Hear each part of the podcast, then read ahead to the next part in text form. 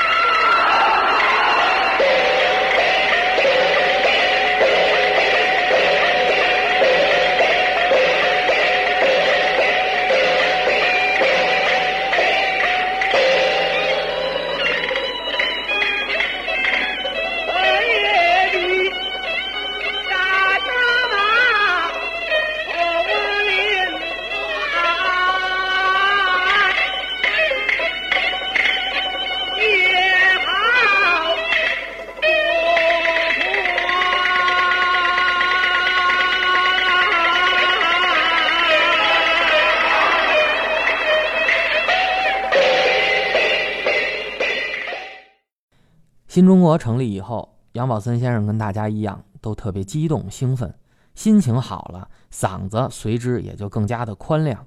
一直到一九五四年左右，他的嗓音都处于特别好的状态。下面呢，我们欣赏一段杨宝森先生在五十年代初在北京演出《搜孤救孤》的录音。这时候，杨派其实在客观上已经形成了。不但杨宝森先生的唱法被称为杨派，杨宝忠先生的京胡演奏同样是杨派艺术的重要的组成部分。在这段录音里，我们也可以欣赏到杨宝森、杨宝忠、杭子和这三位大师的三位一体。水乳交融的这种配合。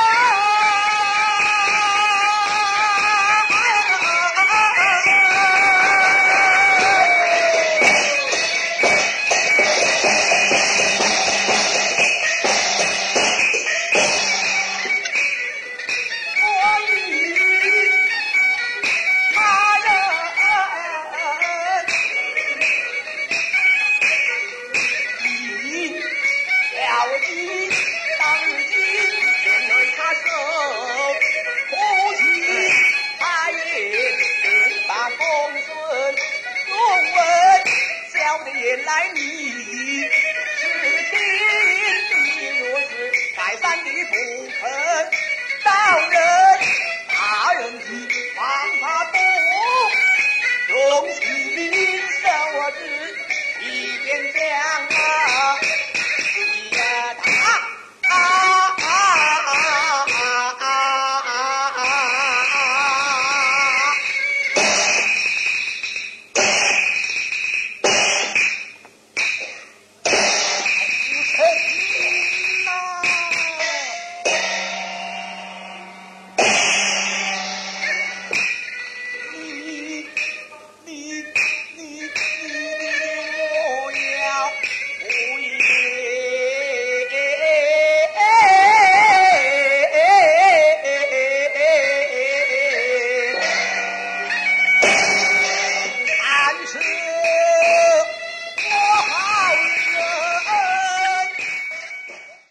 在这段时间呢，杨宝森先生依然带着自己私营的宝华京剧团在全国各地演出。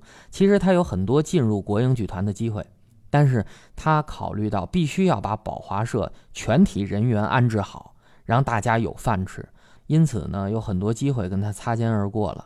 一直到一九五六年天津京剧团成立，杨宝森先生带着宝华社全体成员七十多人。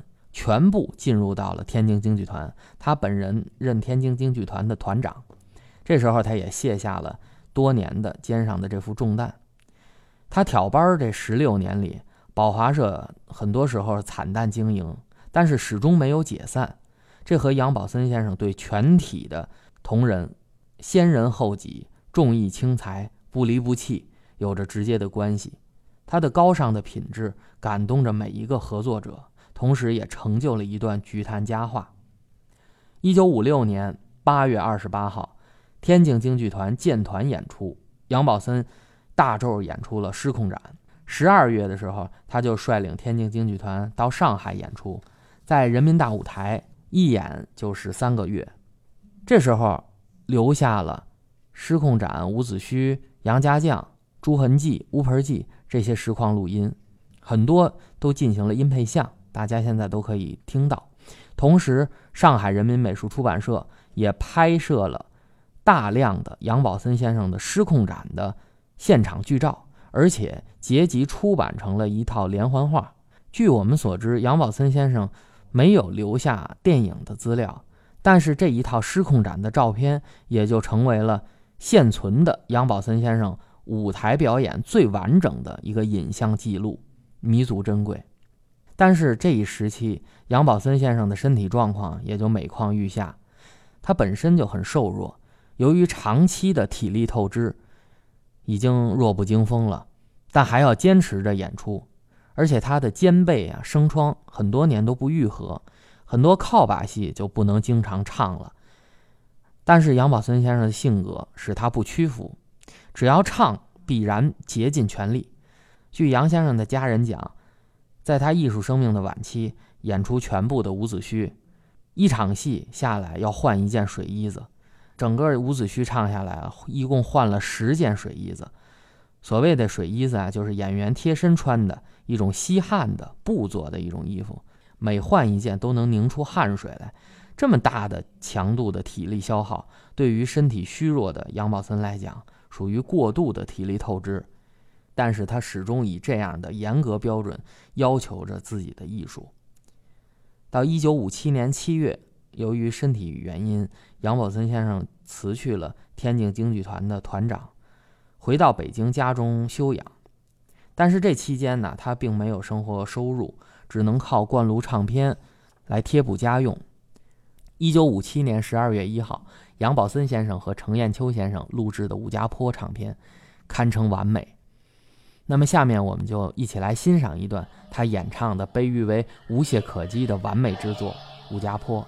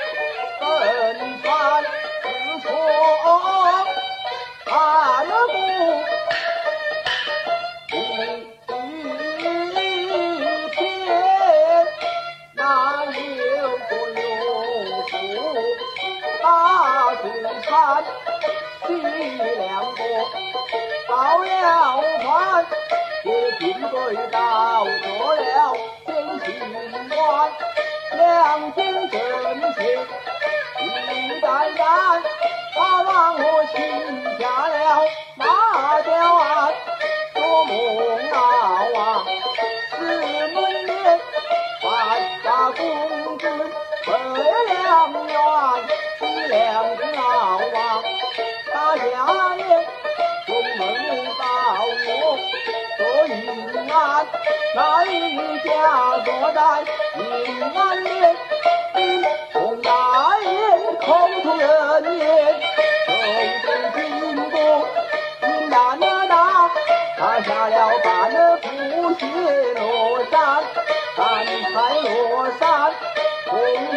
看。才知道看了手中的王宝钏，不分昼夜往回赶，为的是回家不行，团圆三日不行，回头转脸来带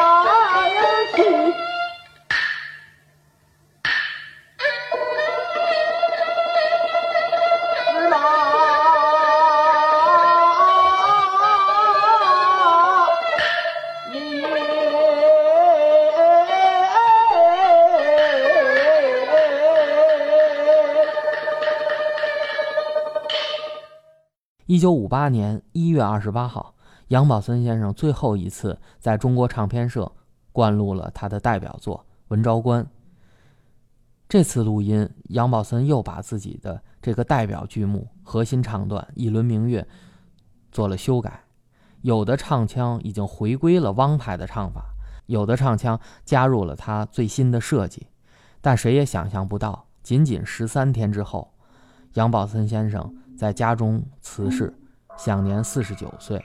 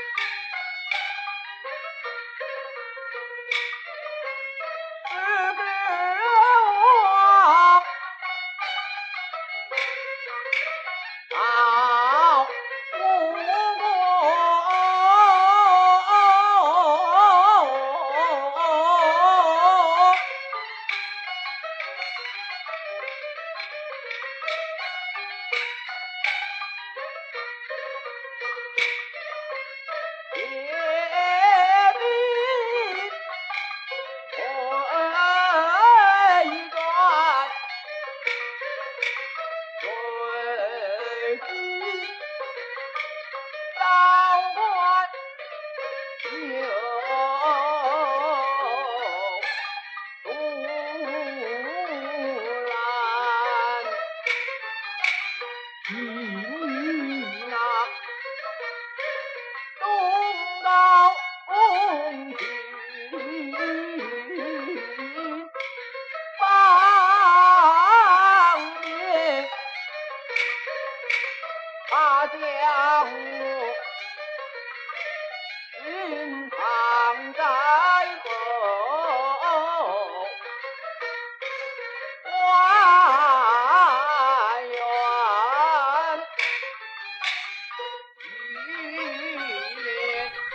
常常有人说杨宝森先生是身后红，其实二十世纪四十年代，宝华社成立，杨派艺术在业内外就一直有很多忠实的追随者。杨宝森的第一代弟子和传人有程正泰、蒋慕平、汪正华、叶鹏、马长礼、朱云鹏、梁庆云、金妙生、吴锡生、李明胜等等。业内的像谭富英、孟小冬、李少春、周信芳，还有下山楼主韩慎先，这些人对杨宝森的演唱艺术也有极高的评价。包括杨宝森先生的开蒙老师陈秀华，在五十年代教学的时候，很多唱腔也都改用了杨派的唱法。直到今天，很多老生剧目的教学与演出，杨宝森先生的唱法都作为业内普遍遵循的定本教学的范本。杨派艺术在杨宝森先生生前没有进入时尚行列，到现在更不算是时尚。但是杨派的大量唱段均为世所公认的经典，在广大的京剧观众，尤其是戏迷票友的心中有不可替代的地位。从传唱的广泛性，也可以显示出他超越时空的艺术魅力。杨宝森先生一生坎坷，但他耐得住寂寞，始终坚持着自己的艺术理想。这种精神和他那高品位的艺术，都是极为值得我们推崇和发扬的。杨宝森先生的生平事迹跟艺术成就将永远被热爱艺术的人们所铭记，他的精神将鼓励着一代代的后学者为京剧事业的传承与发展贡献力量。听众朋友们，我们用两期一堂课的时间向您介绍了京剧大师杨宝森先生的艺文和轶事。感谢您的收听，下期再见。